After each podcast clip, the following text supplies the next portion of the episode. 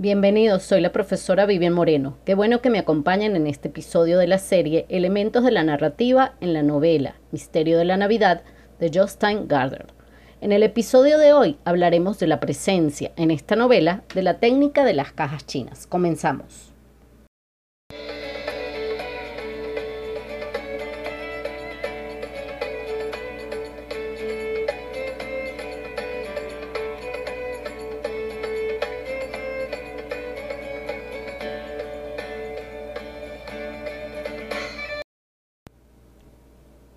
Como se ha explicado en otras clases mediante otro tipo de presentaciones, los autores de cuentos, novelas o cualquier otro género narrativo van a utilizar técnicas para poder plasmar con palabras lo que desean contar.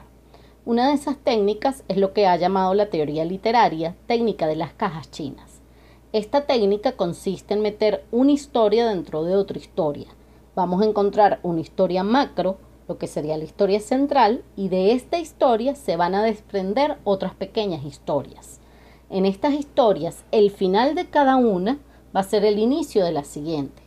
Es decir, una historia va a contener a la otra, así como si de caja se tratara.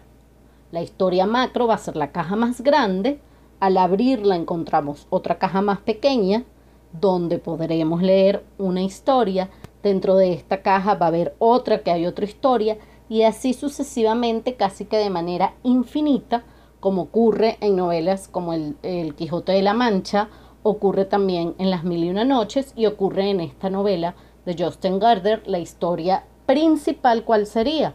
La historia principal sería la de Joaquín cuando va con su padre a comprar el calendario de Navidad y lo que ocurre después, cada día que se levanta, abre una ventanita de la cual se desprende un papel en donde hay una historia. El final de esa historia va a ser el inicio de otra y así va a ir continuando. Eso es lo que consideramos en la teoría literaria la técnica de las cajas chinas.